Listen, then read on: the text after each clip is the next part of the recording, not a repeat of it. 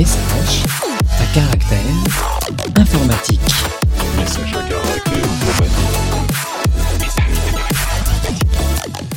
Bonjour et bienvenue dans Message à caractère informatique. Nous sommes donc sur la suite de cet épisode live qui fêtait le 100. J'ai décidé de façon très arbitraire de l'appeler 101. De toute façon, le 100 n'était pas le 100, donc on fait bien ce qu'on veut avec les chiffres. Après tout, hein, disons qu'on est économiste ce soir. Euh, du coup, euh, j'ai le plaisir, euh, toujours en live,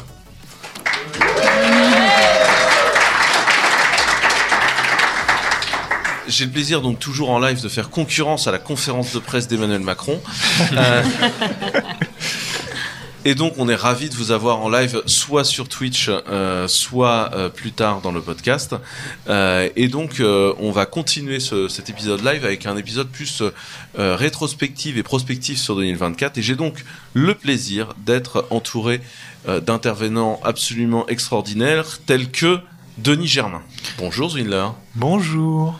Est-ce que ce serait pas la première fois qu'on te voit pas ici La, la quoi? La première fois qu'on me voit.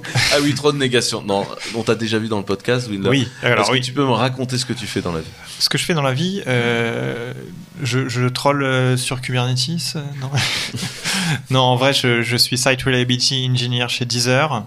Euh, je m'occupe des infrastructures. euh, et c'est grâce à moi que vous avez de la musique dans les oreilles tous les jours.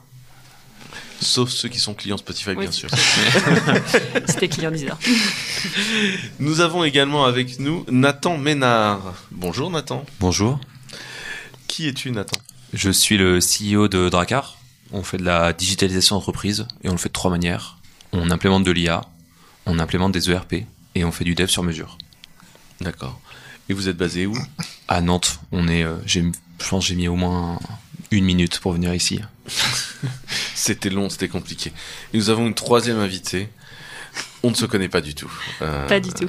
on ne s'est jamais vu. Jamais. Et on n'a même pas des parts ensemble dans des boîtes. Non, exactement. Bonjour Anaïs Vivion. Salut Quentin. Qui es-tu Anaïs? Alors, euh, qui je suis? C'est une bonne question.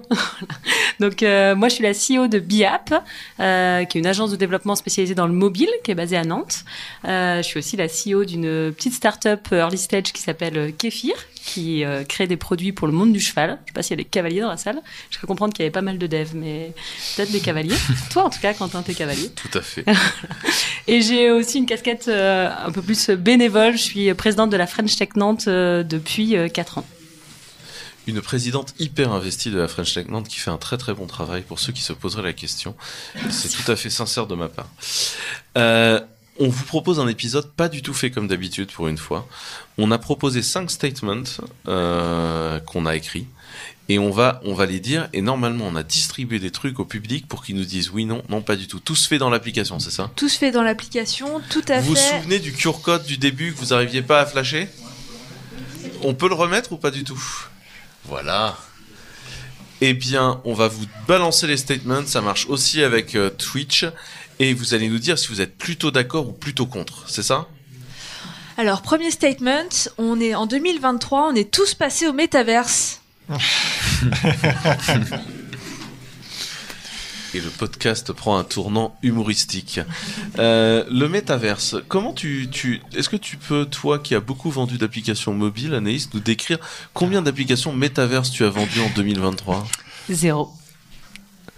Zwindler, l'application métaverse de Deezer, Ah non, nous on n'a même pas, on a même pas commencé. hein. Dracar. Euh, un, Ah, mais Ah bah raconte-nous le projet. Là, Ah du oui. coup, ça intéresse tout le monde. Là. alors je vais. La finalité est pas euh, pas incroyable.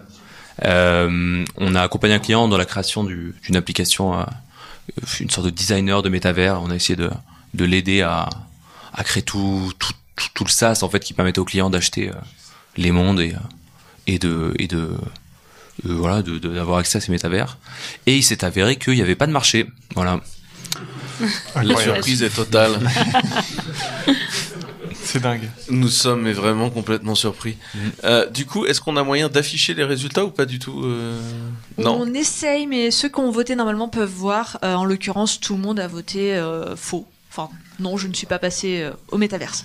Et donc, on apprend avec tristesse que Mark Zuckerberg n'écoute pas message à caractère informatique en live. Et la surprise est totale. Euh, Prochain statement, euh, OpenAI nous a proposé un feuilleton digne des feux de l'amour. La plupart des gens sont d'accord. la plupart des gens sont d'accord Ok. Euh, qui n'a pas suivi le feuilleton euh, OpenAI Intéressant. C'est donc un feuilleton qui a eu plus de succès que la conférence de presse d'Emmanuel Macron de ce soir. Est-ce qu'on passe au, statement suivant? Fait euh, statement suivant. Une seconde. Ah, ça bloque. Euh, X, c'était mieux avant. Donc là, on, parle de, Twitter, x.com, Tout à ex-Twitter. fait. Bien sûr. Est-ce Ce ne qu'on serait n'est pas pas, permis. que des gens qui se seraient rencontrés sur X d'abord? Enfin, sur Twitter. Je Non. sais pas. Ah si, je crois qu'on se connaît d'abord de Twitter. Est-ce que tu as beaucoup été sur Twitter, toi, Anaïs, à une Ouais. époque ou pas? Ah, J'aimais bien Twitter. Est-ce que tu l'utilises encore tous les jours? Non. Tu l'utilises encore Toutes les semaines Non. Tous les mois Non. Ah ouais, même pas tous les mois J'ai même arrêté la page de mon entreprise dessus. Ah ouais Mm. C'est c'est définitif, quoi. Définitif.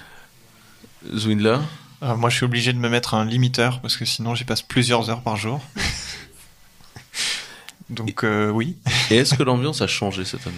Moi, je trouve que oui. Euh, mais alors, peut-être pas juste le rachat de, de, de mon PDG préféré. euh. Quand t'as un temps. Non, non, je, je parlais d'Elon Musk. euh, Cette, euh, cette, j'ai pas de mots assez, assez négatifs pour le qualifier. Euh, non, je pense que l'ambiance est délétère et pas seulement, pas seulement sur Twitter et sur X, mais c'est vrai que c'est vrai que ça devient pénible. Euh, moi, je vais beaucoup sur Twitter ou sur X, peu importe, euh, pour ma veille techno, pour rencontrer aussi des d'autres techs comme moi. Euh, ça a bien marché pendant des années. Euh, maintenant, c'est vrai qu'il faut, faut vraiment faire le tri, quoi. C'est, euh, j'en suis à mute des gens, j'en suis pas encore à bloquer des gens, mais enfin, c'est, c'est, assez délétère. Et toi, ta relation à Twitter? J'utilise que pour la veille. C'est tout. Mais est-ce que tu as remarqué que tu l'utilisais moins qu'avant ou pas? Ouais. Depuis, je pense, trois mois, j'y ai pas mis les pieds. Ouais. Du coup, on peut dire que c'est moins. Moi, je, je sais qu'à une époque, je, je tweetais tous les jours, et là, euh, moi, il y a des jours où je l'ouvre pas. Je pense pas qu'il y ait des semaines où je l'ouvre pas, mais il y a des semaines où je pense que j'ai zéro interaction. C'est-à-dire, j'ai même Mhm. pas, je fais même pas un like ou quoi que ce soit. Et, euh, et, et je sais pas, je, sais, je, je saurais pas expliquer, mais je trouve que vraiment l'ambiance a changé, quoi. Et je sais pas exactement ce qu'il est en train d'essayer de faire, mais euh, clairement, il y a, il y a un sujet, quoi. Surtout qu'à un moment, avec l'annonce de X, on pouvait penser qu'il voulait faire une sorte de WeChat un peu, un peu Ouais. bizarre. Au final, il y a rien qui est sorti. Bah, Il y a des annonces, quoi, annonce après annonce, Ouais. puis finalement, il y a rien qui sort. Mm. Je crois que la dernière, c'était euh, faire une plateforme vidéo, un truc comme ça. Hmm. Ouais, en mode euh, ouais, non. Ouais, je... Bon, acheter du Dogecoin. Donc voilà, c'était les réactions euh, sur X. Dans, dans la salle, qui, juste pour savoir, dans la salle, qui a eu l'impression de moins utiliser Twitter qu'avant cette année? Ouais, il y en a pas mal. hein. Qui l'utilise plus qu'avant? Eh ben, il y a trois personnes qui l'utilisent plus qu'avant. Bah, c'est intéressant. Non, mais c'est intéressant. Quel usage? Euh, Le dernier statement, euh, tout le monde a compris le projet de loi Sren. alors, Hélas, la plupart des gens disent qu'ils n'ont pas compris le projet de loi Sren. Ils ne connaissent pas forcément le peut-être projet le de loi. connaît. ouais. donc oui, c'est ce qui prouve que chez Clever, on doit quand même bassiner les salariés des fois avec nos négociations sur les lois et les trucs, parce que tout le monde chez Clever est taqué. Genre, oui, la loi sereine, bien sûr, euh, tu vois. Alors que tout le monde s'en fout, tu vois. Euh, Anaïs, toi, tu l'as suivi, le- la loi sereine Pas du tout. Alors là, du coup, j'ai pas suivi. Enfin, je ne suis plus sur Twitter et j'ai pas suivi la Sren. Mais T'as pas suivi le moment où on a dit c'est génial, on va mettre des plaques d'immatriculation aux gens sur, sur, sur Internet? Non, non, Quentin, tu ne repars pas sur tes plaques d'immatriculation. Ah, mais On a déjà passé deux épisodes dessus, s'il te plaît.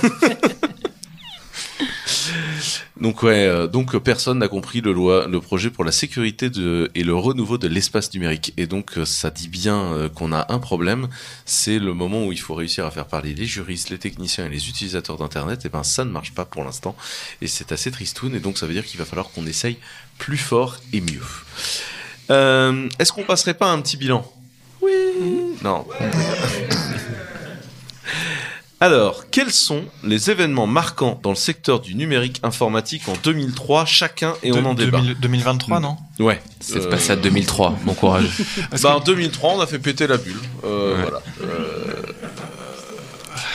euh, euh, première réponse, nous avons du, du vert. Je crois que c'est toi, Tristan. Vers- oui. Euh, Nathan, Tu me dises ce que j'ai. Euh, tu parles du développement de ChatGPT et son inscription dans les usages quotidiens. Ouais. Bon alors, j'ai enfoncé des, enfoncé des portes ouvertes en disant que ChatGPT a changé 2023. Euh, mais c'est c'est vrai et surtout j'ai vu vraiment toute euh, toute l'évolution. Euh, nous on a fait l'implémentation de d'IA dans les entreprises. Des, bon, en réalité on en faisait en 2020 on fais- on co-créait des IA, et on commençait à en faire. Mais du coup tout début 2023 même fin 2022 on a commencé à implémenter de l'IA dans les entreprises en disant ok euh, on va venir comprendre vos processus, voir où est-ce qu'on peut mettre de l'IA. Et au début mais personne comprenait ce que c'était. Euh, D'ailleurs, c'est toujours un peu le cas, mais là vraiment fallait faire un if, else et puis euh, c'était bon, c'était de l'IA. Personne n'utilisait ChatGPT, personne ne comprenait ça. Là maintenant, on intervient dans les entreprises, tout le monde a ChatGPT sur son sur son desktop et du coup, ça pose deux grosses questions. La première, c'est la la data parce que du coup, tout le monde fait n'importe quoi. On Hmm. parlait d'anonymisation. En fait, euh, là, il y a les entreprises qui commencent à se rendre compte de dire ah oui, mais en fait, euh, est-ce que si on se câble par API euh, sur quasiment tout, est-ce que c'est bien? Bah non. Euh, mais du coup, qu'est-ce qu'on fait? Et le deuxième, c'est l'évolution des l'évolution des métiers. Euh, Aujourd'hui, l'IA, c'est un accélérateur d'obsolescence des compétences. Donc tout le monde va un peu changer de métier. Bon, bah, ça fait longtemps hein, qu'on dit que euh, un jour, 80% des jobs tels qu'on les connaît aujourd'hui euh, n'existeront plus. Bah là, on sait un peu le comment. Ça veut pas dire qu'il y aura plus de jobs, ça veut dire- juste dire que tout va changer. Donc, euh, des belles euh, questions pour 2024. Euh, Zwindler, toi, l'intégration de ChatGPT partout. Est-ce que vous, chez Deezer, vous avez pas, vous êtes pas retrouvé avec des chiens de musique com- composés à grands coups d'IA à bannir? C'est pas ça l'enjeu? Ouais, c'est. Non, Alors, pour- repartir juste sur la partie euh, tech, euh, ChatGPT, etc., ou même euh, recommandations, nous, on fait déjà un petit peu de l'IA depuis très longtemps aussi. hein. On, a des, on a des chercheurs, tout ce qui est recommandations, finalement, c'est des algorithmes très compliqués qui peuvent s'assimiler à de l'IA. Et, c'est vrai que ben, on s'est fait un peu chahuter par, par l'arrivée aussi de ces nouveaux usages, parce que les gens nous disent Ah ouais, mettez-nous des playlists créées par ChatGPT. Ouais, mais en fait, euh, nous, on fait des trucs euh, différents qui sont bien plus efficaces. Et en fait, c'est pas ce que les gens veulent. Les gens, ils veulent la hype. Donc euh, bon, voilà, faut qu'on réussisse à, caser ça dans nos usages en tant que tech, en tant que produit.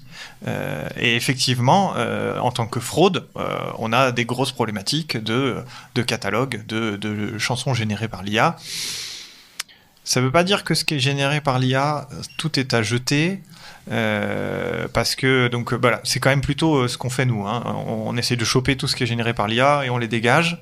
On est probablement dans les plateformes de streaming qui essayent de faire le plus de ménage ou en tout cas qui en a parlé le plus dans la presse. On a eu pas mal d'articles de presse là-dessus, là où d'autres concurrents ont été un peu plus mous ou, ou moins présents à minima.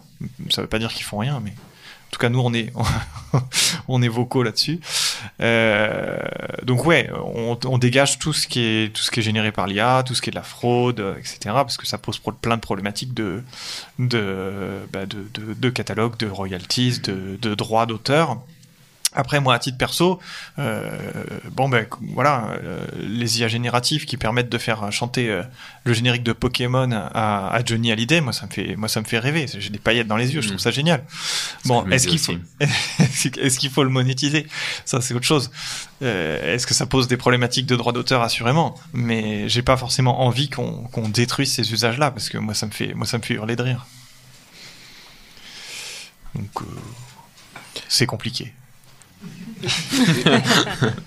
Et toi, Anaïs, tes usages au quotidien, est-ce que l'IA, c'est des nouveaux usages au quotidien pour toi? Ouais, alors moi j'ai une vision qui est forcément moins, euh, on va dire tech euh, que que vous. Déjà un, je trouve que l'IA ça a vachement euh, chamboulé le monde des startups sur de, sur euh, 2023. Euh, faut pas oublier que bah, ça fait partie des plus grosses levées euh, sur l'IA. On en entend partout. Quand tu es plutôt casquette, on va dire CEO moins tech, bah, l'IA générative. Qu'est-ce que fait l'IA Comment ça va changer ma boîte Ça pose quand même beaucoup de questions. Et, et après, au quotidien, moi, j'utilise OpenAI et ça fait gagner un temps de dingue, quoi. Donc, ça pose, je trouve, pas mal de questions de comment l'utiliser dans la boîte, comment ça va bouger les métiers et faire attention aussi à comment l'utiliser, parce que tu peux pas non plus tout faire avec. Il y a quand même des limites. Euh, Notamment, nous, on utilise Copilot. Les mauvais devs, bah, Copilot, ça marche pas bien. Donc, euh, donc voilà, je trouve que, en tout cas, sur 2023, euh, ça aura été assez intéressant cette accélération de toutes ces boîtes qui pop sur la partie euh, IA euh, et, et ces usages qui sont encore euh, du coup en réflexion sur pas mal de sujets. Quoi. Moi, je vous propose la prédiction suivante, l'impact suivant noté. c'est l'impact vu par Denis. La course contre la montre, rentabilité pour 2024 des scale, des scale-up du Next 40 qui étaient toutes à court de cash. Raconte-nous ça. Ouais. Alors, j'essayais de, réfléchir un petit peu à ce qui m'avait marqué en 2023 et effectivement, euh, bon, on a parlé donc euh, déjà de d'IA et donc j'ai essayé de trouver autre chose. Et, moi, ben, il se trouve que j'ai quand même beaucoup d'anciens collègues, beaucoup d'amis, beaucoup de, gens que je connais dans la tech qui sont dans les scale-up parce qu'il faut dire ce qui est. Euh, 2021-2022, euh, les scale-up ont été un aspirateur à tech euh, sans fin. Majoritairement euh, soutenu par euh, bah, des, le- des levées de fonds qui, elles aussi, avaient l'air sans fin. Et on s'est rendu compte que bah, des fois, le cash, il n'y en a plus. Euh, et tous ces business models de scale-up, de, de Next 40, de licorne, les 29 licornes, je crois qu'on a 29 licornes, euh, se retrouvent face à une réalité. Aujourd'hui, euh, sauf si on fait de l'IA, euh, c'est dur de lever des sous. Et donc tous les business models qui étaient basés sur euh, ben euh, je lève euh, la prochaine levée de fonds en gros donc ben, je je je suis pas rentable je m'en fiche parce que chaque année je fais deux digits de croissance sur mon monthly active user ou mon daily active user ou ma user base je m'en fiche parce que tant que j'ai de la croissance, ça veut dire qu'un jour peut-être je serai rentable. Ben, ce business model du jour au lendemain est devenu obsolète. Euh, et, à ma connaissance, alors je, je connais pas toutes les licornes françaises, hein, mais euh, si on si on prend les plus connues, euh, du jour au lendemain, toutes ces licornes là, on dit maintenant notre but du jeu, c'est pas juste de faire plus 10, plus 20, plus 30% d'utilisateurs l'an prochain, c'est d'être rentable en 2024. Et, et c'est frappant parce que du jour au lendemain, mais vraiment du jour au lendemain, elles ont toutes eu le même objectif, être rentable en 2024. Parce qu'ils ont tous levé en 2022 et que bah, ils avaient deux ans de cash, quoi, grosso modo. Et si jamais vous voulez vous en convaincre, bah, le plus simple, c'est d'aller voir celles qui sont cotées en bourse, qui sont obligées de fournir des informations financières. Vous regardez les bilans, vous regardez combien ils crament de cash et combien il leur en reste. Puis vous savez combien de temps il leur reste avant de, de lay-off, tout simplement. Donc voilà, bah, moi je parle, je parle de ça forcément avec ma casquette euh, bah, de, salarié d'unicorne. Hein. je suis concerné aussi. Tu veux dire Euh. que cette année, on t'a dit, bon, euh, Ah bah, la partie infra, est-ce que ce serait rentable? Deezer sera rentable en 2024, je vous le prédis. Euh, voilà, on n'a pas le choix, de toute façon. Est-ce que, est-ce que toi, c'est quelque chose que tu as senti euh, quand les, parce que les présidents des différentes French Tech se réunissent souvent à Paris et du coup, euh, Anaïs représente à ce moment-là le territoire euh, atlampolitain. Euh, Exactement, et- et- avec notre euh, ministre Jean-Noël. Et C'est ça. Ça nous a été euh, dit dès avril que ça allait être euh, avril de euh, voilà l'année dernière que ça allait être compliqué. Tu vois, aux- ils appellent ça des conseils nationaux des présidents et des capitales French Tech. Et donc on savait que ça allait être compliqué, mais avec un, j'ai envie de dire, c'était dit sans être dit quoi. Tu Un peu optimiste. voilà. Hmm. Et c'était non, tout va bien se passer, mais enfin le cash quand même commence à devenir compliqué. Et je sais pas si c'est la rentabilité ou c'est aussi les conditions pour les entrepreneurs qui se sont durcies et qui fait que certains entrepreneurs ne veulent plus aller chercher l'autre levée et préfèrent euh, attendre. Il y a les Et, deux, deux et est-ce que ça descend le- la création de start-up ou pas Ou, ou est-ce que le, le nombre de. Parce qu'il y a un moment, il y a eu un nombre de créations de startups incroyable. Est-ce que ça a calmé le jeu ou pas du tout? Ah bah, de toute façon, aujourd'hui, tu peux plus lever quand tu as, une startup en early stage si du coup, t'es pas euh, green tech ou IA. Donc, euh, les plateformes SaaS, ça devient compliqué. Donc, forcément, c'est la, c'est la course à la rentabilité. Euh, excuse-moi, la main. Non, le micro. Le micro. Euh, c'est la course à la rentabilité. Et donc, euh, bah, la course à la rentabilité, c'est pas du tout le modèle sur lequel se sont montés les entrepreneurs. Mais moi, du coup, ce qui m'a le plus surpris, c'est que tu as quand même des entrepreneurs, tu vois, et je sais que c'est un débat que Prends ton micro dès qu'elle t'as envie de nous parler. Voilà, désolé. on a, tous, on a tous envie de te parler quand je sais que c'est. En tout cas, il y a plein d'entrepreneurs qui ont monté des boîtes dans les trois dernières années avec le Covid. Si tu veux, ils avaient, enfin, il n'y avait, y avait pas une notion de finance. Quand tu montes une boîte que tu n'as pas une notion de finance, c'est bien que tu vas euh, avec un, le, enfin, voilà, tu vas lever des fonds euh, tout le temps. Donc là, quand ta réalité c'est de faire euh, du cash et de la rentabilité, c'est pas le même, c'est pas le même sujet. Toi et moi, on sait. C'est ça. C'est pas les mêmes entrepreneurs, les gens qui créent des boîtes rentables. Euh, et les gens qui passent, euh, qui, qui, qui, sont sur un autre modèle. Et c'est vrai que, enfin, alors pour ceux qui se poseraient la question pour Clever, nous on ne lève pas d'argent. C'est pas comme ça qu'on fonctionne. On crée euh, notre rentabilité sur le long terme et on, on, se développe de façon organique basée sur notre clientèle.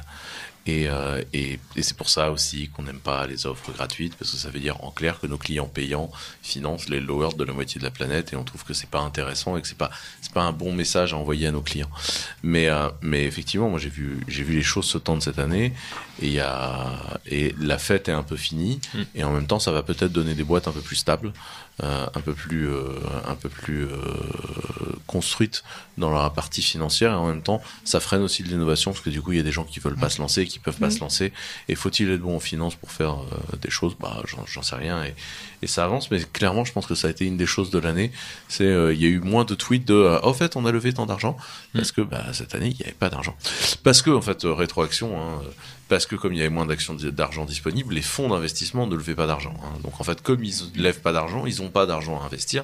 Et comme ils n'ont pas d'argent à investir, en fait, ils gardent, leur ligne de fonds pour réinvestir dans les boîtes dans lesquelles ils ont déjà investi pour pas les perdre. En fait. Donc euh, peu frileux de faire rentrer des nouvelles boîtes dans le, un peu frileux pour faire rentrer des nouvelles boîtes dans le portefeuille. C'est ce qui s'est passé, mais clairement, du coup, ça a changé aussi toute la dynamique du marché d'emploi, etc. Et notamment, il y a eu du layoff, euh, des boîtes qui avaient euh, des fois un peu euh, surembauché en disant c'est pas grave, on verra plus tard. Quoi. Après, du coup, tous les économistes quand même s'accordent sur le fait que ça devrait reprendre S2 de cette année. Ah, il y a des guerres. Hmm. Donc, euh, on crame de la valeur. Affaire à suivre.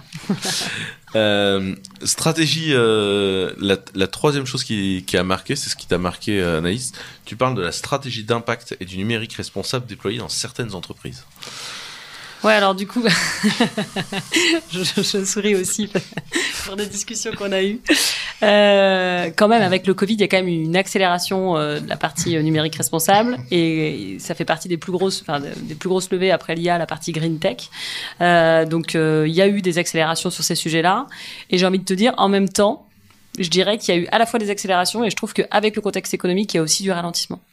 Soit tu es une start-up impact native et green tech, soit tu as envie euh, d'inculquer du numérique responsable et est-ce que tu maintiens un poste pour ça? Euh, Alors beaucoup le font aussi pour les RH, mais quelle rentabilité ils y trouvent? Donc je l'ai mis parce que ça faisait débat et que ça représente quand même euh, une grosse partie des, des sur la partie green tech. mais en tout cas c'est un sujet.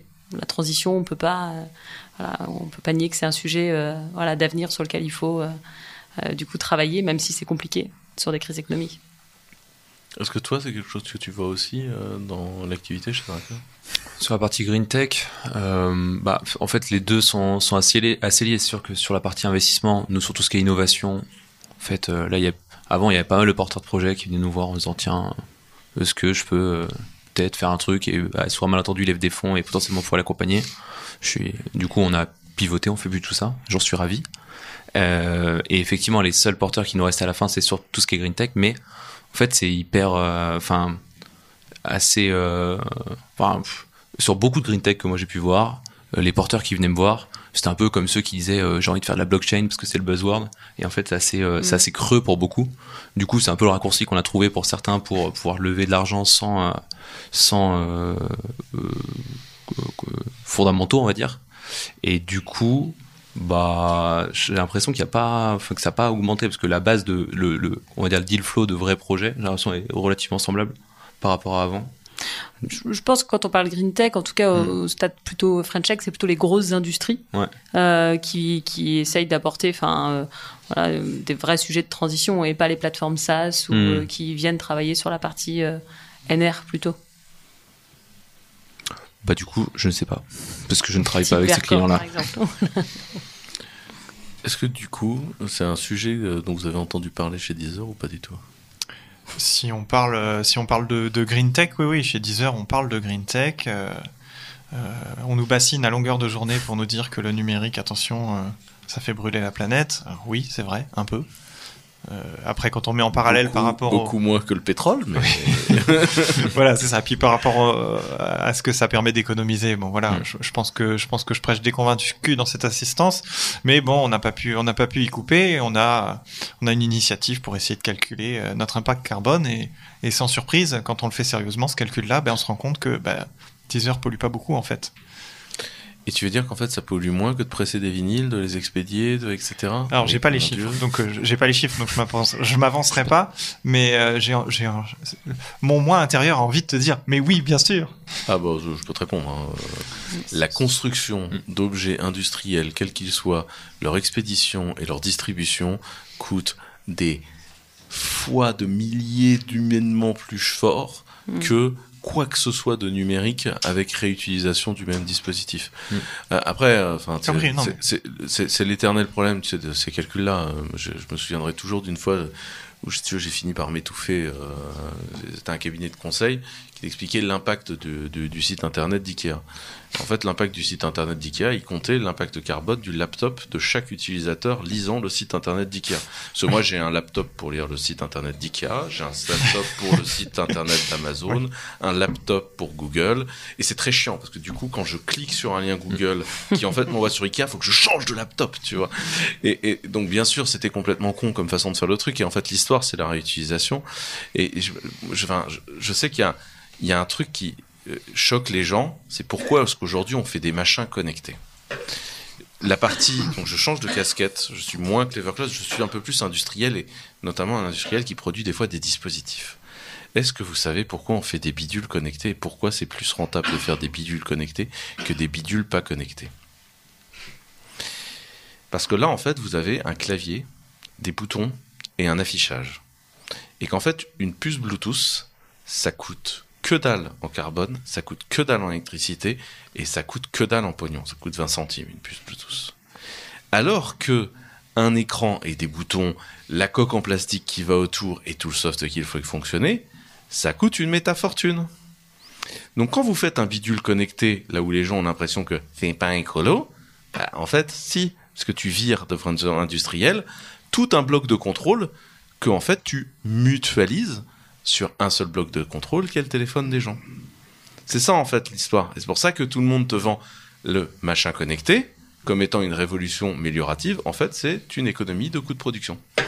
Voilà, bienvenue dans le monde capitaliste. En vrai, euh, ça s'aligne assez bien. Et donc c'est pour ça que les, les impacts green tech, en fait, sont des impacts qui se, qui se font de façon relativement simple. Après, ça n'empêche pas qu'on a parfois des problèmes de sécurité, notamment le Bluetooth s'est troué de ouf, mais euh, c'est pas grave. Donc ça permet juste de prendre le contrôle de votre four et de le lancer en pyrolyse sans vous poser la question. Véridique. Euh, la question suivante qu'on avait mise, c'était citer une innovation euh, qui a marqué votre année et pourquoi. Et en fait, euh, on va être très clair. Les trois réponses, c'est l'IA. L'IA pour des versions différentes. Du coup, je vous, propose, chacun de nous donner votre vision de pourquoi l'IA a révolutionné votre année 2023. Commence, Nathan. Euh, Bah alors pourquoi ça a les- révolutionné l'IA 2000 euh, ça a révolu- révolutionné pardon 2023 pour déjà des questions purement business. Nous on a lancé une filiale là-dessus et euh, en fait ça a cartonné. On a eu euh, du coup vraiment des problèmes de riches de dire qu'est-ce qu'on a envie de faire parce qu'on on est appelé par tout le monde. Euh, et très vite on s'est rendu compte que finalement le sujet c'était pas tant l'IA en elle-même, c'était vraiment la gestion du changement au sein des entreprises puisqu'en fait, euh, soyons bien clairs, en tout cas nous euh, chez Dracar, on ne fait pas de l'IA, on implémente de l'IA, ce qui est deux choses absolument différentes. Et donc, on a pu voir bah, tout ce besoin d'acculturation, toutes ces résistances au changement, toutes les, tout, voilà, tout- toutes les craintes, les, euh, ça va remplacer mon métier, euh, ça va prendre le contrôle de, de nos vies, c'est la fin de l'humanité. Euh, donc, on a vu euh, tout, tout ça C'est Skynet. ce qui est, euh, ce qui est euh, assez assez fascinant et pour le coup vu qu'on a implémenté de l'IA dans des entreprises on a pu on a pu voir les impacts euh, réels on a pu voir euh, une, une, une boîte avec qui on bosse dont je peux pas citer le nom euh, le pôle fait moins de 50 personnes sur un, un projet à 100K on leur fait gagner 1,5 million à l'année en force en externalisation qu'ils font pas et là on commence vraiment à voir euh, des des impacts euh, réels et c'est assez intéressant c'est un peu j'ai un peu l'impression de que tout d'un coup on met tous les salariés de toutes les entreprises sous stéroïdes. C'est-à-dire que c'est pas, on n'est pas fort. Là, je fais du x15 en renta, c'est pas, c'est rarement ça. Il y a McKinsey qui a sorti une stat qui dit que c'est 15% de pénibilité du travail en moins. C'est assez vrai, je pense, pour l'instant. Mais c'est fascinant de justement de construire tout tout le tout le travail, toute la méthodologie qui permet justement d'incorporer de l'IA dans des boîtes. Et au final, il y a très peu de tech, il y a vraiment beaucoup beaucoup d'humains et beaucoup beaucoup de questions qui se posent. Typiquement, notre gros sujet, c'est bah, la sécurité, co- comment on gère la data, à qui on l'envoie, et et c'est pas évident dans ce contexte de révolution permanente où en fait euh, il y a des nouvelles versions de GPT qui sortent constamment. Euh, Il y a rien qu'à les GPTs, c'est hyper intéressant quand je vois toutes les toutes les startups qui se sont créées et qui vont demain être remplacées par un GPT, enfin même aujourd'hui d'ailleurs. Enfin, c'est hyper mouvant comme contexte et donc c'est euh, technologiquement pas, pas évident de suivre, mais surtout euh, pour les gens qui composent, enfin qui vont bénéficier de l'IA, c'est très dur de les accompagner. Les- euh, enfin, moi j'étais au, au Symposium Gartner, donc oui, des fois je fréquente des lieux étranges. hein. Euh, au Symposium Gartner cette année, ça a été, euh, c'était un raz-de-marée. C'est-à-dire, euh, did, did, did we speak with you about our master generative AI C'était vraiment genre, il y en avait partout, et ils envoyaient à fond sur Microsoft et, et sur OpenAI, et ça a été vraiment genre en permanence. Et je pense qu'il y a du business pour tout le monde à implémenter pendant longtemps, parce que on est vraiment sur un outil qui va révolutionner beaucoup d'usages.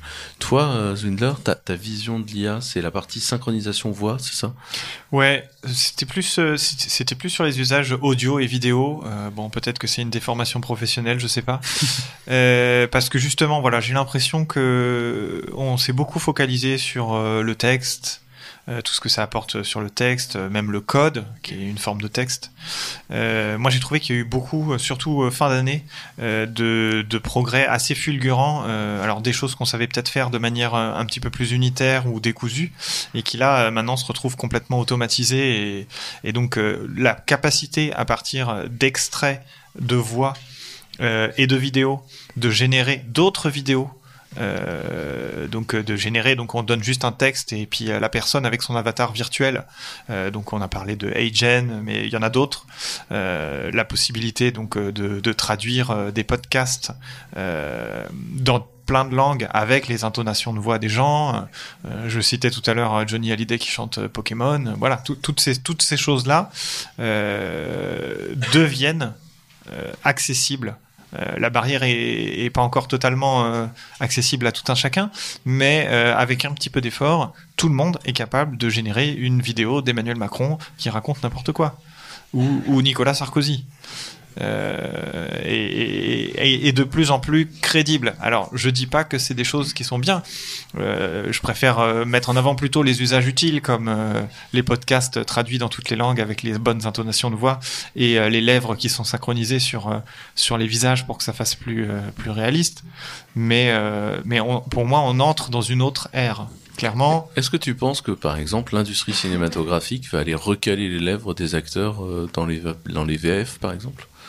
Parce que pour l'instant, c'est un tabou. Hmm. Ils le font pas. Mais est-ce que tu penses qu'ils vont finir par le faire? Ça, ça pourrait. Après, euh, il me semble même que euh, les acteurs euh, se, se font euh, se font un peu presser pour rajouter des clauses des clauses d'IA. Euh, toutes les images qui sont produites d'eux euh, euh, vont finir par euh, appartenir au studio et, et on va pouvoir générer des films à partir de de leur image. Euh, en tout cas, ça pousse, ça pousse de ce côté-là. Euh, je pense qu'il y aura du, du pushback, c'est tant mieux, mais euh, mais c'est pas impossible. Bah, Quand tu vois un truc comme le Indiana Jones euh, euh, 5, Alors, je suis désolé, je me suis arrêté au 4. C'était déjà beaucoup trop. Eh ben en fait, t'as toute une partie où il est jeune. D'accord. Et euh, bah, c'est évident que c'est du foulia, quoi. Mm. Et, euh, et en fait, tu, tu, tu, tu sais, c'est le, fameux truc où Disney a fini par dire oui, on ne réutilisera pas Princesse Leila. Oui, Parce oui. qu'en fait, ils en avaient un clone virtuel et genre tout le monde était outré qu'il la, sorte de sa tombe, en fait. Enfin, Oui, c'est genre. C'était euh, c'était pas nécessaire en plus. et- Donc ça. autre point. Euh, mais mais mais mais c'était mais c'était un, un, un truc qui était effectivement il y a un enjeu pour les acteurs. C'est pour ça qu'ils étaient en tous en En grève. en, en grève là. Oui, oui. Enfin voilà. Mais parce que effectivement l'industrie de la production culturelle euh, est effectivement en grande question. Et toi, ton impact sur l'IA cette année, Anaïs? Ah, écoute, je te dirais déjà que moi je trouve que c'est une période, enfin je trouve que c'est une techno hyper intéressante parce que j'ai l'impression que tu reviens dix ans euh, en arrière, tu vois, au démarrage euh, un peu bah, de la French Tech ou des boîtes qu'on a montées. Euh, fait de dire que tu as plein de possibilités, tu as plein de choses qui bougent à la fois dans... euh, tu peux... Tu peux euh, bah, a pas non plus d'hyper formation sur l'IA, donc tu peux aussi, si tu es curieux, monter sur des sujets, si tu as la bonne technicité, donc ça ouvre des métiers, ça ouvre des usages, ça ouvre plein, de choses, donc ça c'est hyper intéressant. Et moi je suis, personnellement, je trouve que c'est dingue euh, euh, bah, le gain de pénibilité. Euh, que ça te que ça, que ça te fait gagner au quotidien. Ouais, toi, mais tu vois, quand tu, quand tu parles de cette ouverture, tu vois, moi j'ai l'impression que chaque génération, parce que du coup j'ai quand même vécu toutes les générations de boîtes dans le web, tu vois, et j'ai l'impression qu'au début, l'ouverture était totale, tu vois. C'était Internet, n'importe qui pouvait faire un truc dans Internet, il y a eu la bulle, machin, puis on a fait lancer les boîtes dans le cloud. Les boîtes dans le cloud, il y avait déjà un côté genre, bon, il y a les géants, mais t'as le droit d'exister à côté. T'as le droit d'exister, soit ça, j'ai dit bonjour à la dame. Mais là, tu vois, l'ouverture du marché dans les IA, c'est bon, il y a Microsoft et OpenAI là, et vous avez le droit d'aller vous intégrer dans leur écosystème, mais vous êtes chez eux, quoi. Et, et, et tu, tu vois, j'ai l'impression que au fur et à mesure, on te présente un univers qui est quand même de moins en moins ouvert, et, euh, et je suis pas sûr que tout le monde comprenne la lutte Mm. qu'on doit avoir aujourd'hui pour s'assurer le droit d'exister, quoi. Je suis d'accord avec toi sur la dépendance du coup, euh, euh, voilà, à, ces- à ces géants. Après, ce que je trouve quand même, enfin, sur cette année, côté euh, start-up, c'est quand même un peu particulier par rapport aux autres années qu'on a vécues. Tu vois, c'est contexte économique un peu compliqué, accélération sur la partie euh, green tech, mais compliqué avec la partie économique comme euh, comme tu l'as dit. Euh, L'IA, même si c'est très poussé par OpenAI, vient bousculer un peu nos métiers, ouvrir d'autres types de- d'entreprises. Ça pose, on est quand même dans un espèce de d'entre-deux euh, qui euh, bah, re- re- relance sur certains sujets et puis éteint d'autres aussi. Ju- Juste pour, euh, est-ce qu'il y a des gens en live ou dans la salle qui pensent qu'on a loupé une des choses de l'année et une des innovations de l'année? Euh, Est-ce qu'il y a des gens qui veulent réagir dans la salle ou pas du tout?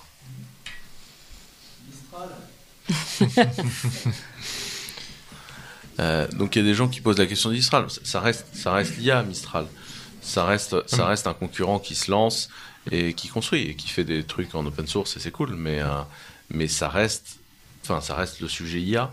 Est-ce qu'il y a un- une traîne qu'on a loupée dans l'année ou pas?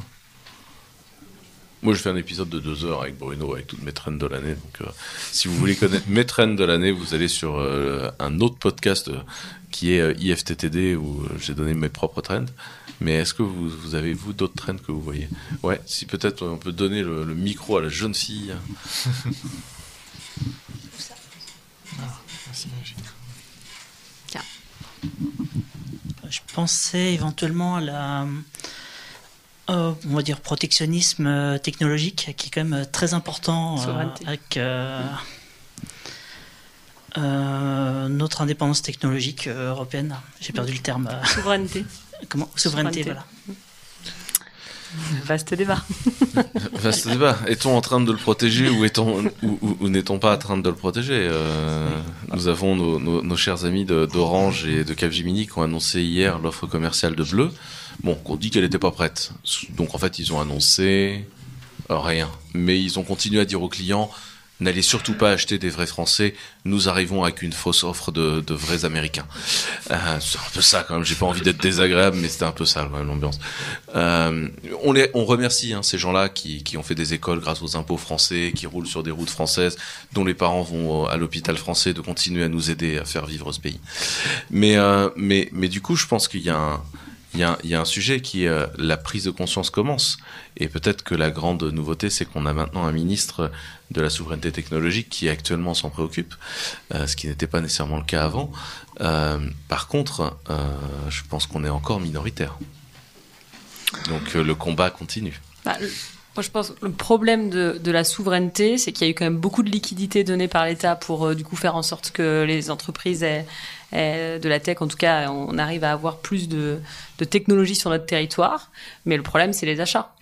Tant que les achats, notamment euh, publics, euh, continueront à se faire sur des critères où du coup ils vont commander ailleurs, bah, du coup, ça donnera pas les moyens euh, aux boîtes euh, françaises euh, de continuer à améliorer leur souveraineté technologique. Alors là, moi, je propose de m'inspirer d'un truc que les gens aiment beaucoup, c'est s'inspirer des États-Unis.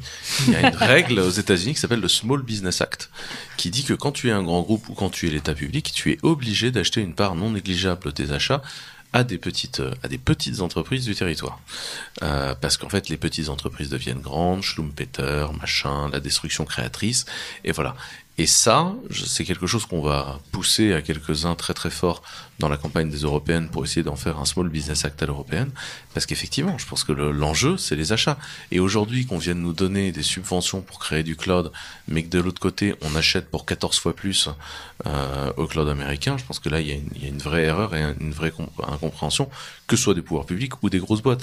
Parce que, on va être très clair, hein, quand tu veux construire une chaîne de valeur industrielle, euh, si tu liquides tes petits fournisseurs euh, sur le territoire, tu as un problème un jour. hein. Et je pense que le plus gros problème, c'est que les gens ne voient pas que le numérique, c'est une chaîne de valeur industrielle.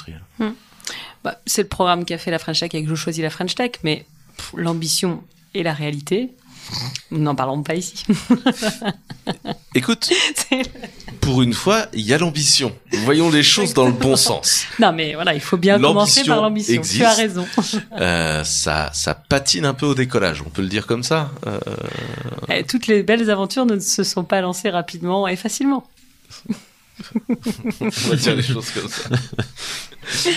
On va. Euh, demander au public, que ce soit en live ou que ce soit ici, il y a un quiz dans toujours la même application avec le même QR code, etc., qui vous permet euh, de prédire les innovations à, venir pour 2024.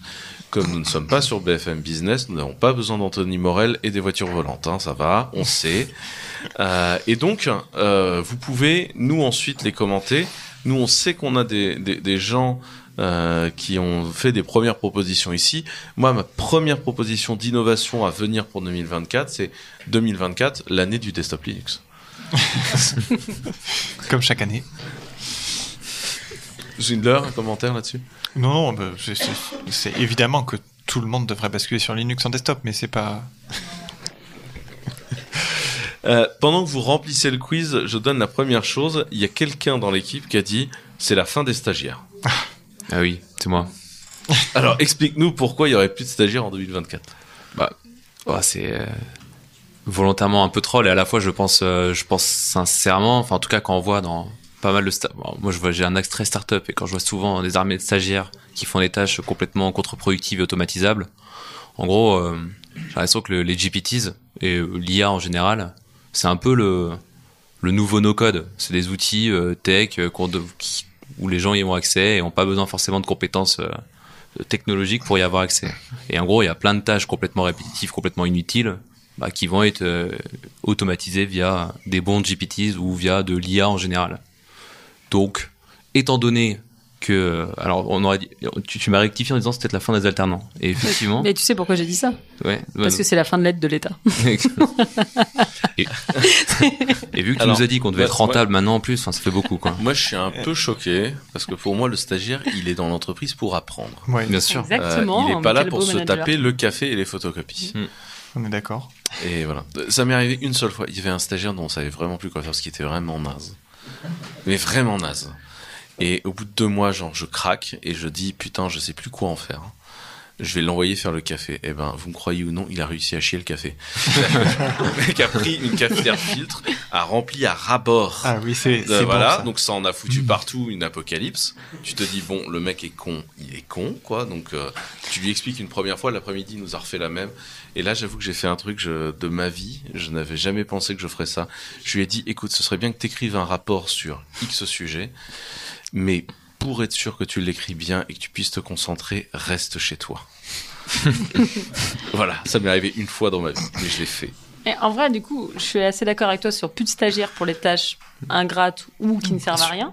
Mais après, plus de stagiaires sur bah, les nouveautés, les usages, parce qu'il y a le côté aussi euh, nouvelle génération où ils vont forcément, ils nous apportent forcément, si t'as les bons, bien les- je suis d'accord avec toi, Quentin, euh, ils, ils peuvent aussi apporter beaucoup d'innovation, d'usage et d'une autre manière de voir euh, les choses. Bien sûr, bah même pour le plus de stagiaires, c'est le côté, ce côté youtubeur. Faut, euh, faut être scindant. Mais euh, euh, bien sûr, et même justement quand on prend cette sorte de fracture technologique qui augmente justement entre les personnes qui utilisent pas du tout la tech et euh, des petits jeunes qui l'utilisent, en fait, il y a plein de petits jeunes qui vont avoir un impact énorme des stagiaires, qui vont avoir un impact énorme au sein de boîtes, parce qu'en fait, ils vont être capables de prendre bah, tout le monde par la main sur euh, de la de la formation. Donc oui, en fait, c'est plutôt la fin des jobs de stagiaires de merde, quoi. Et moi, je, je pense que tu Ah, vois, les, enfin, les, les patrons des PME, des ETI devraient se prendre un stagiaire qui leur explique comment se servir de chat GPT. Oui. Le petit neveu, on appelle ça dans le langage PME de province. Alors évidemment, euh, les réponses qu'on m'amène euh, en provenance du public, euh, et d'ailleurs si le public veut un moment euh, la parole, vous vous, vous vous vous manifestez discrètement dans ce style-là. Ah voilà. Euh, J'ai des premières réponses. On me dit on va parler de Rust. 2024, on va parler de Rust. Euh, alors, attends, Rust, pas Rust? Alors, euh, je pense qu'avec Anaïs, on fait drastiquement euh, descendre le niveau technologique de, cette, de ce podcast. Désolé, je, je veux pas te... T'es vraiment sympa parce que toi, t'es dev à la base, tu vois. Donc ça veut dire, ça veut dire que Rust n'a pas encore complètement passé la barrière du business. Alors, on m'en a parlé, hein, mais euh, je ne pourrais pas me permettre de donner un avis. C'est quoi Rust? Rust, c'est le langage qui, c'est le langage qui est en train de remplacer C++. En fait, en fait, si tu veux, C et C++ ont été inventés à une époque où un processeur, il avait un cœur d'exécution. Et donc, dans sa sémantique et sa pensée, il est ce qu'on appelle impératif, ce langage. Rust a été pensé pour répondre à la problématique de j'ai plusieurs cœurs d'exécution, donc je dois gérer du parallélisme. Je dis pas que C++ peut pas le faire, je dis juste que ça a été entré dans C++ de façon un peu au chausse-pied dans la sémantique, ce qui fait que ça peut mener à beaucoup de problèmes, et notamment ça mène à des gros problèmes de sécurité, parce que tu as des problèmes de coordination de qui a fait quoi. En clair, c'est comme si tu avais une seule barrière avec un gardien qui contrôle ta carte, ouvre la barrière, ferme la barrière, et euh, l'autre cas, tu as quatre barrières avec quatre gardiens, et tu montes ta, ta, carte à un gardien et tu vas à l'autre gardien en disant si si l'autre m'a dit oui et tu rentres donc si tu veux c'est ça le problème et donc Rust est en train factuellement de remplacer C++ et pour moi c'était ça a toujours été une trend et c'est c'est encore une trend effectivement. Rust est en train de massacrer euh, le marché là-dessus. Euh, Microsoft a annoncé que Rust était first citizen sur Windows Autrement dit que ça devenait le langage de référence du low level. Euh, Amazon a annoncé que euh, tout Amazon Web Service serait recodé en Rust. Facebook finance le RustFest depuis genre forever. Euh, en fait, tout le monde est à fond sur Rust. Théoriquement, chez Google, c'était non, non, non, non, non, pour des raisons purement débiles de mésentente entre les VP. Et maintenant, Google fait plein de Rust. Et pour pas vous mentir, chez Clever, on a toujours fait énormément de Rust. hein. On a toujours été très, très, très, très précurseur sur le sujet. On en fait de plus en plus et, clairement, on voit une accélération euh, du dossier Rust euh, partout. Donc, euh, ouais, Rust est en train de. Enfin, le fait d'utiliser enfin le multicœur et les architectures multicœur est en train de devenir un vrai dossier. Je sais pas si toi tu le vois comme ça ou pas, Zwindler. Moi, je trouve que ça reste quand même encore assez cantonné au bas niveau, Rust, même si ça remonte dans les couches, on est d'accord. Euh, moi, j'y touche pas pour l'instant. Euh, on verra. On verra en 2024 si j'ai changé d'avis. Et par pur respect pour David, je dis que Rust est quand même très challengé par V. Oui, oui, oui, oui. Je pense que 2024 est l'année du langage V. Euh, en 2024, on va parler de IA et Clever. Euh, ah, euh, je suppose que ça c'est pour moi. Oui, on est en train de vous, de vous préparer quelque chose. Euh, alors d'abord, on peut faire tourner de l'IA depuis longtemps. hein. Clever est une des premières plateformes à avoir fourni un truc qui s'appelait Clever Grid, qui permettait d'utiliser euh, des cartes euh, de type graphique pour ça. On a de nombreux systèmes qui permettent de déployer notamment des modèles LLM sur nos systèmes. Et puis à la fin, si on réfléchit bien, Clever c'est quand même un modèle d'auto-apprentissage basé sur les datas de monitoring pour faire la prédiction des fails ou non du système. En fait, c'était un moteur, moi ce que j'expliquais expliqué aux gens à l'époque, c'était un moteur où on faisait de la prédiction statistique. Ça ressemble furieusement à de l'auto-apprentissage. Euh, bon, là, c'est là où j'ai été un peu con. Je suis pas rentré dans la trend, voilà, parce que je trouvais que c'était de la bullshit. Mais, mais voilà. Euh, donc, est-ce qu'on va sortir des produits dédiés IA euh, en 2024 Oui. Euh, et c'est exactement ce qui est en train de se produire. Vous voulez réagir là-dessus? Non, vous vous en foutez. Bravo. J'ai des mauvaises nouvelles pour tout le monde. En 2024, on nous prédit le déclin des E ESN. Aïe, aïe, aïe. bah, ça a déjà commencé, cela dit. Moi, j'ai vu des, pas mal de SN qui sont vendus. Mais oui, Ouais, malheureusement, enfin, chômage. Oui, enfin, je- on peut dire ça de, de beaucoup de gens. hein. Enfin, tout ça, c'est des dominos. Hein. C'est Mm. les clients ont moins d'argent, euh, les ESN euh, Oui, ont, moi, je, ont plus de difficultés. je suis d'accord avec toi. Je pense qu'en fait, on, quelque part, c'est les, on prévoit le déclin un peu de, bah, de ce qui est arrivé, euh, on va dire, à, à taille critique, ou en tout cas, qui ne- n'a plus de sens, euh, ou qui a moins de sens dans la partie tech. C'est normal. Ouais, je, je sais pas tant si c'est le, si c'est le déclin en soi. Je pense que c'est plus c'est un peu comme les stagiaires, c'est un peu le déclin des ESN de merde. Mais, en, en- Les pauvres stagiaires. Les, les consultants vont survivre, les marchands de viande moins. Moi, moi, ce que je vois, c'est quand même que les grosses boîtes réinternalisent euh, beaucoup. Et, et je, je pense que pendant longtemps, on a considéré que le numérique était un besoin temporaire. Donc, on allait embaucher à l'extérieur et on verrait bien. Et que là, maintenant, on se dit, en fait, si ça se trouve, Hmm. le numérique, on va en avoir besoin pour longtemps. Peut-être, je suis pas sûr. Moi, je pense aussi que les ESN, c'est les variables d'ajustement. Ouais, et que quand en, les boîtes, elles, euh, elles passent par des ESN pour euh, éviter de tout internaliser, pour avoir une variable d'ajustement économique. Et qu'en crise économique, tu coupes tes variables d'ajustement. Euh, prédiction suivante, les robots intelligents.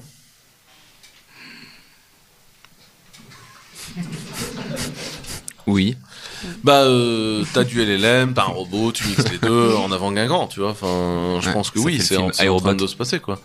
Et euh, a- a- après, euh, après les, les exploits de la robotique sont là. Je sais pas si vous avez vu le Tesla Bot en train de plier un t-shirt. Alors ça a l'air con, hein, parce qu'on dit plier un t-shirt, mais c'est assez impressionnant. Ou je sais pas si vous avez vu hier.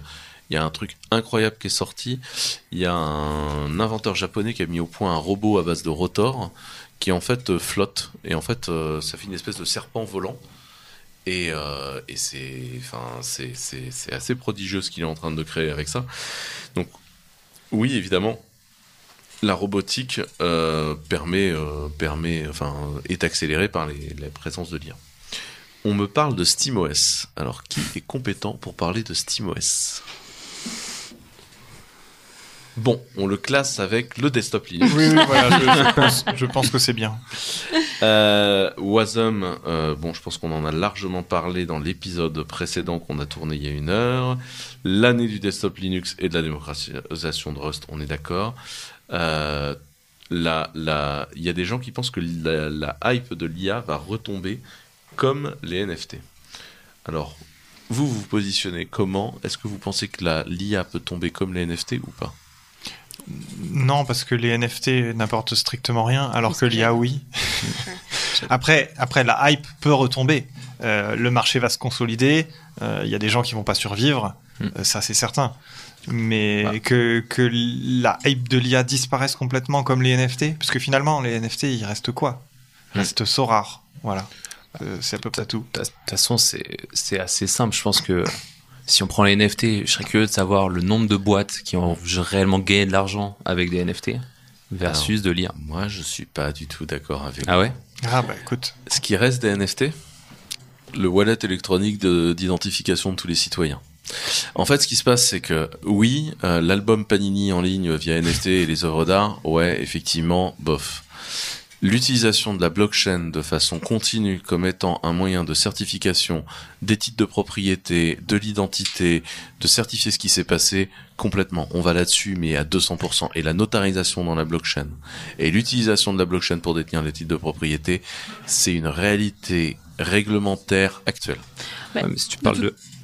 De toute façon, euh, c'est comme tu le dis, euh, l'IA, ça va être comme le NFT, c'est-à-dire que l'innovation vient d'arriver, il va y avoir énormément de boîtes qui vont s'en emparer, ça va se structurer, il restera des choses, il y a des choses qui partiront, et, euh, et on les oubliera peut-être même, euh, comme, comme là on vient de le faire. Mm. euh, cet mais exemple. pour moi, ça va se dissoudre comme toute technologie. Ça va se Mm. dissoudre dans quelque chose. Bientôt, on parlera plus d'IA, on parlera d'une API qui sait faire, tu vois. Mm. Et euh, je sais pas comment on le dira, mais ça va, ça va se dissoudre dans, dans quelque chose. Mais, mais euh, je pense que la hype va retomber parce que la hype finit toujours par retomber. Par contre, l'usage massif euh, des, des potentialités technologiques de, de la de la statistique, ça pour moi, on est dedans pour un long moment et, et je pense que c'est la finalité en fait de Mm. l'informatique moderne. Euh, on me dit aussi qu'il y aura plus d'incidents liés à la sécurité informatique. Ouais, carrément. Bien sûr.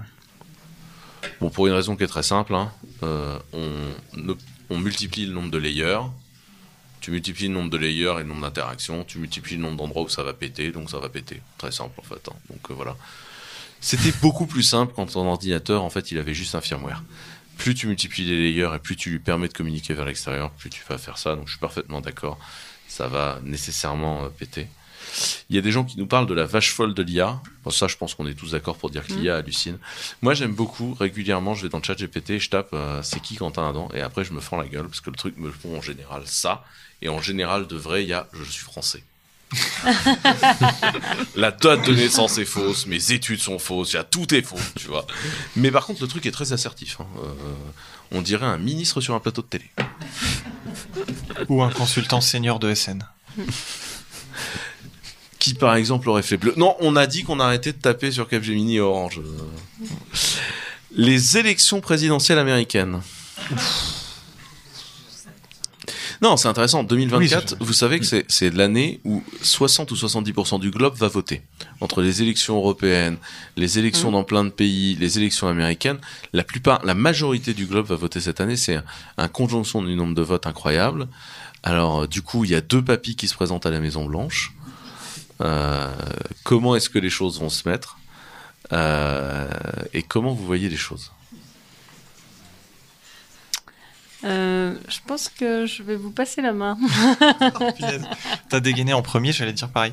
Euh, non, j'ai pas trop trop suivi parce que moi j'avais l'impression euh, à lire euh, la presse, mais j'ai j'ai survolé juste qu'on n'était pas trop trop sûr que Trump pourrait candidater à minima dans certains États.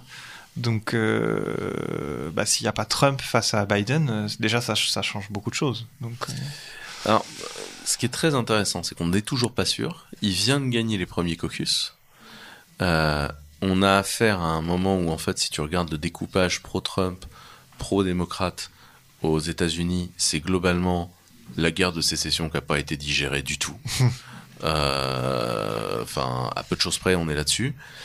Et en même temps, le, le retour de Trump nous donne un espèce d'espoir. C'est que pour la première fois, les Européens sont en train de se dire Ah non, mais en fait, ce sera peut-être pas nos potes. Euh, moi, j'ai jamais autant bien bossé pour expliquer que les États-Unis étaient un partenaire qu'il fallait garder sous contrôle que quand Trump était là, parce que tout le monde se disait mais il est fou. Avant, c'était Obama. Obama, il est sympa. C'est limite si on voulait pas qu'il soit tous notre président. La réalité, c'est que les États-Unis, à ce moment-là, nous ont roulé dessus. Euh, Biden revenu, euh, il nous a fait quand même ce fameux deal pétrole contre, enfin, gaz contre data, énergie contre data, qui a été conclu et qui a été un deal cataclysmique, qui fait qu'on a un accord d'adéquation, ce qui fait qu'on a une plainte contre l'accord d'adéquation. Enfin, c'est ça la, misère en fait. Trump qui revient, tout le monde reflippe en nouveau en disant mais on va quand même pas laisser le gouvernement mondial à la main de ce fou. Les gars, on n'est toujours pas votant américain. hein. Si vous voulez qu'on vote pour les États-Unis, il faut demander notre attachat, euh, notre achat, euh, notre attachement à l'État. Mais là, on est, on vote toujours pas pour eux. C'est toujours pas à nous, quoi. Enfin, et, et, et j'ai presque envie de te dire, c'est genre, euh, c'est- I- I- I- I'm, I'm just wait and see, tu vois, genre. euh, Moi, c'est ce que j'allais di- j'allais dire au démarrage, c'est que je, je trouve que ce sera, ça va être intéressant pour nos présidentielles à nous. Je dis aussi que ce sera quand même les premières élections américaines avec autant d'IA. Je pense que la quantité de fake vidéos, de news, ça va être de pubs sur les réseaux sociaux, etc., ça va être hallucinant. Et je pense qu'il y a des gens qui vont partir dans des boucles informationnelles tout seuls Mhm. dans leur Yeah. coin. Ça va être magique. Et je, je rappelle qu'il y a quand même des gens aux États-Unis qui pensent sincèrement qu'il y a un réseau de caves sous Washington qui traîne sa source dans une pizzeria pour un complot mondial de pédophilie. Enfin, avec des juifs, des reptiliens et tout, enfin, genre la totalité des ingrédients habituels. Et donc là, je sais pas jusqu'où ça va aller à partir du moment où on va pouvoir leur montrer des images, des preuves, quoi, de- du truc. Enfin, Là, ce que tu dis, c'est que au-delà de, voilà, des, des, des élections, c'est quand même des, des gros dangers euh, de l'IA, par contre, ça. Hmm. Euh, autre prédiction de l'année, le retour du PHP au top du web.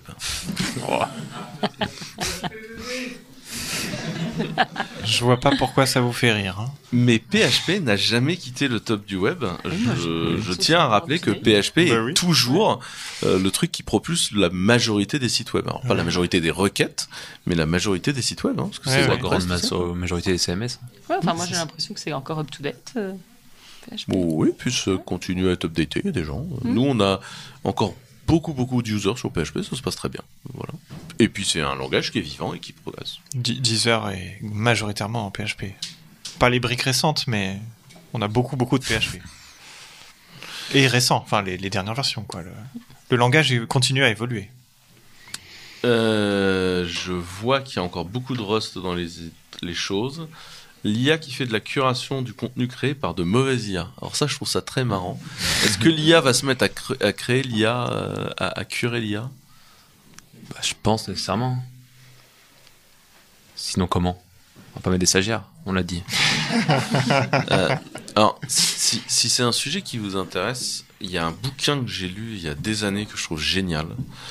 Euh, en fait, il y, a, il y a un écrivain que je trouve génial, s'appelle Ian MacDonald, qui a écrit un certain nombre de livres. Euh, il a écrit un truc qui s'appelle La Maison des Derviches, qui se passe euh, dans un futur en Turquie, et en même temps il y a de l'Antiquité, et en même temps il y a des conflits géopolitiques. Et là, en fait, vous avez la totalité d'Ian MacDonald, c'est-à-dire qu'à chaque fois, vous avez une mythologie, de la science-fiction un, élément futuriste et, euh, et, de, et, un, et un truc et un conflit géopolitique.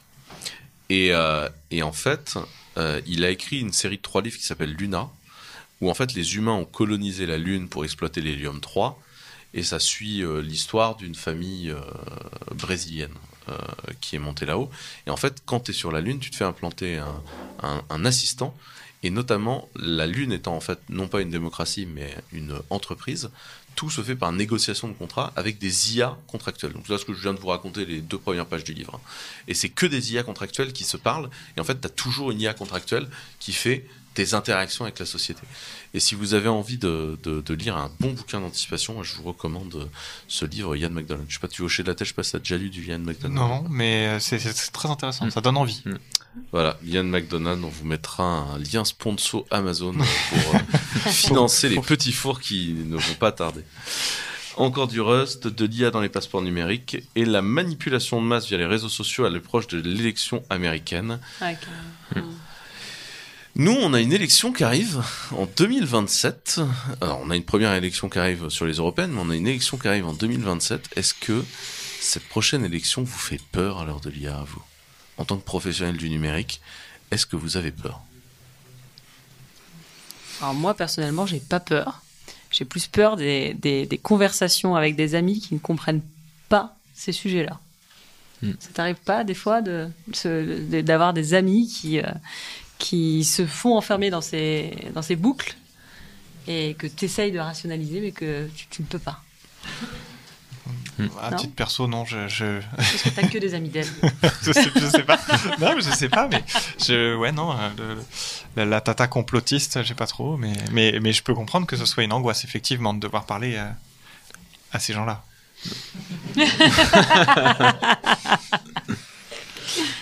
Non, mais ce qui, ce qui me fait peur, bah, 2027 c'est un peu loin, mais c'est justement ces fameux ces sujets-là en fait de qu'est-ce qu'on fait de l'open source, qu'est-ce qu'on fait de la data, qu'est-ce qu'on fait de, ces géants qui deviennent de plus en plus géants. Mais en vrai, en 2027, bon, il sera déjà très tard, quoi. Est-ce que tu crois vraiment que ce sera abordé euh, Bah non, mais je pense que c'est justement les petites décisions qu'on verra pas et que qui feront qui feront toute la toute la diff. Enfin, justement, personne n'en parlera trop et au final, Ouais, moi, j'ai l'impression que c'est quelque chose qui sera inexistant des, Mm. des discussions, même s'il y aura beaucoup de lobbying avant.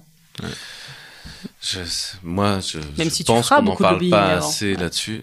Je vais redire ce que j'ai dit des milliers de fois, mais peut-être que je finirai par convaincre les gens. Euh, je pense que nous avons besoin d'un ministre de plein exercice du numérique avec sa propre administration et qui ne soit pas cantonné au secteur économique et qui, par ailleurs, comme ce serait un ministre de plein exercice, il aurait un poids politique fort dans un Mm. gouvernement, quel qu'il soit, ce qui n'est pour l'instant pas le cas, vu que c'est en général un secrétaire d'État ou un ministre délégué qui n'a pas le droit de parler au Conseil des ministres. Et je pense qu'on a un problème fondamental dans notre vieille démocratie, euh, qui est qu'on n'a toujours pas compris le poids de la révolution économique, sociétale, environnementale, philosophique euh, qu'implique le numérique, et que c'est un drame qu'aujourd'hui 25% des imports des États-Unis, c'est l'ICT. Alors, 25% du pognon qu'ils importent. De, de- de- l'export, de ce qu'ils vendent à l'export. C'est 25, c'est 27 même, je crois, l'an dernier. Et qu'aujourd'hui, on n'a toujours pas compris où est-ce qu'on en était. Et donc, euh, si jamais vous voulez faire quelque chose en tant que citoyen là-dessus, c'est un, bah, si votre boîte bosse pas avec les bons acteurs et pas de la bonne façon, vous pouvez le dire en interne ou démissionner parce qu'en vrai, il y a du boulot partout et on s'en fout dans notre métier, on trouve du boulot facilement. Deux, dites à votre député qu'il a tort. Juste parce que du coup, il y a des gens des fois qui font des blagues sur le fait que je fais du lobbying, j'en fais un peu aujourd'hui. Je vais vous la faire très courte. Des députés avec qui on peut parler au Parlement français. Prends tous les parlementaires, députés et sénateurs compris. Il y en a quoi? Il y en a 6 à 8 On en a 800 des parlementaires. hein. Il y a 6 à 8 personnes à qui on peut discuter. Donc, euh, parlez à votre député, dites-lui de s'intéresser à ces sujets-là. Si vous voulez vraiment nous aider à la prochaine élection, c'est la seule chose qu'on peut faire de, de pertinent. C'est juste qu'il ait un point de vue politique sur ce qui se passe. S'il n'y a pas plus de réactions de la salle, je vous propose qu'on conclue ces sessions et qu'on aille enfin boire un coup. je ne sais pas s'il y a des, réactions ni sur Twitch, ni dans la salle, ni quoi que ce soit. Non? Que vous avez des questions dans la salle? Il y a un jeune homme au fond qui, qui, Qui secoue le bras très fort. qui fait subtilement montre de sa présence. Bah, J'ai suivi les indications. euh. Euh, c'est pas une question, c'est plus une remarque. Vous avez parlé tout à, tout à l'heure de, de Green IT, etc. Euh, ça m'appelle euh, un, un truc qui s'appelle la Wearslow, euh, Wearslow, euh, Weird en français, et qui en fait dit que le logiciel ralentit plus vite que le hardware progresse en performance. Et ça, ça m'amène à un, vieil article qui s'appelait The Software Disenchantment, qui en fait faisait le constat que dans toute l'industrie euh, au global, les choses progressent. Une voiture qui sort aujourd'hui, elle n'a jamais été aussi performante, sécurisée, euh, etc. que les voitures dans le passé. Les avions, euh, pas, bon, certains perdent des hublots, mais euh, c'est des Boeing.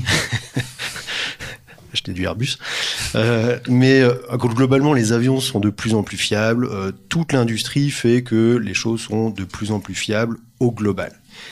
Dans l'informatique, on a tendance quand même à, à ne pas construire, euh, ne pas capitaliser sur des choses et plutôt réinventer un peu les choses tous les cinq ans. Une fois, j'avais discuté avec euh, Louis Pouzin et je lui disais, mais l'informatique, ça se révolutionne, ça se révolutionne tous les dix ans. Et il m'avait bien noté ça en me disant, ça se révolutionne tous les dix ans avec un palier technologique tous les cinq ans.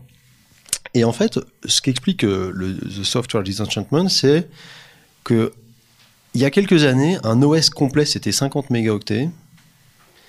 Aujourd'hui, le driver de clavier d'Android, c'est plus de 150 mégaoctets.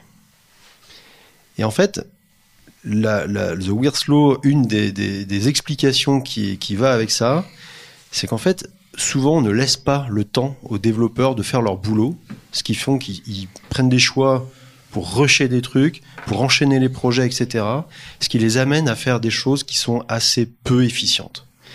Et ça va un peu sur votre sujet sur Rust, c'est qu'aujourd'hui, euh, souvent Rust fait qu'on pose un peu les sujets, ça permet de faire des choses sans doute bien faites, parce qu'il faut mieux réfléchir, et ça nous enlève tout le bullshit de Green IT, et etc., qui en fait euh, va servir des vendeurs de, de- de conseils et ce genre de choses, mais ça va pas, tu vois, enfin, on va pas dire faut mettre la virgule là ou le truc, ça ça n'a aucun sens. Donc tout ce truc-là, si de mon point de vue, on laisse juste les développeurs faire leur bon boulot en leur donnant le temps, voire en les aiguillant sur comment faire des choses de manière performante, efficiente, etc., ils devraient faire, euh, ils devraient faire leur boulot. Comment on arrive à concilier ça avec un modèle euh, ESN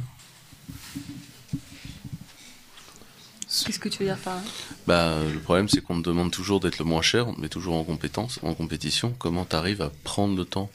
De coder Est-ce que la seule solution, c'est pas d'être vu comme un killer dans ton domaine euh, et donc du coup d'imposer euh, au client la temporalité acceptable euh, pour bosser? Euh, Je dirais dans le sujet que, en tout cas, qui est, posé, pour moi, il y a deux sujets. Il y a le, comment dire, c'est ce que tu dis aussi pour la partie politique. hein. La majorité de nos décisionnaires, du coup, que ce soit les, des grands patrons d'entreprise, des directeurs de PME, ETI, moi je dis il y a une, peur ou en tout cas une, méconnaissance de l'environnement technique développement qui fait que de toute façon, euh, il y a beaucoup de développeurs qui sont des productifs, ils en ont besoin, et peut-être qu'il y a des sujets de je laisse pas le temps et autres, qui vient après dire bah en fait une ESN, je veux lui acheter du temps, je veux que ça aille vite, je veux que ça coûte pas cher parce que c'est un outil de prod. Point. Si du coup tu, avais une dimension plus stratégique, plus euh, de connaissances sur ces sujets-là, tu, tu serais moins peut-être sur un côté euh, coup délai quoi.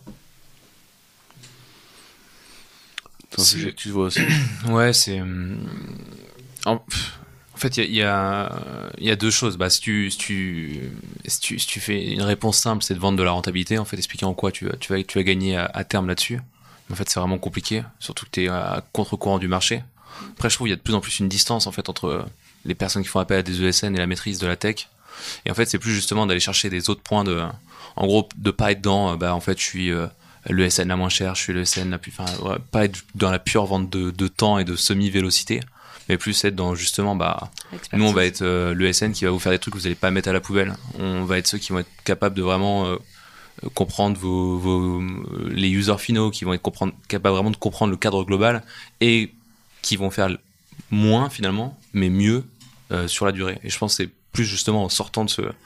Bah de, bah de justement quand je disais ESN de merde c'est à ça que je fais référence à juste dire bah nous on vous met un gars il va être là il va faire du dev et puis bah, bon courage quoi Bah, de toute façon, le SN, c'est de l'intérim. Tu as aussi des boîtes qui font de l'expertise. Hmm. Donc, euh, s'il y a besoin de plus de personnes qui font euh, du dev, forcément, il y a de la boîte d'intérim qui est le SN qui t'envoie euh, des devs si tu n'arrives pas à en recruter.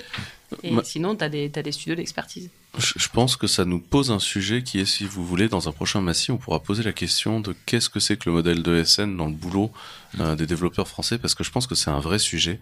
C'est un sujet qui est souvent mis sur le sous le tapis par les développeurs qui disent euh, ils ont besoin de gagner leur croûte, et en même temps, c'est un sujet qui est réel parce que c'est la majorité en fait des développeurs du secteur qui bossent dans les ESN. Donc, si vous voulez, on pourra euh, réouvrir un sujet là-dessus. En attendant, je pense qu'on est tous fatigués et qu'on a envie de boire un verre. Euh, et donc, du coup, je voulais vous remercier euh, d'être resté sur le live. Je voulais vous remercier d'avoir écouté ce podcast. Le but, euh, il faut euh, le, but de Massy, c'est à la fois de donner des news technologiques et d'ouvrir les horizons. Donc, on va continuer à, à la fois ouvrir des horizons et donner des news technologiques. C'est le but de message à caractère informatique. On a plein d'idées pour la suite. Euh, N'hésitez pas à venir euh, vers nous. J'espère que ce double épisode un peu particulier vous a plu. Je remercie encore une fois l'ensemble des intervenants pour être venus. Et puis, bah, bon anniversaire, bonne sang Massy. Merci à tous. Merci. À bientôt.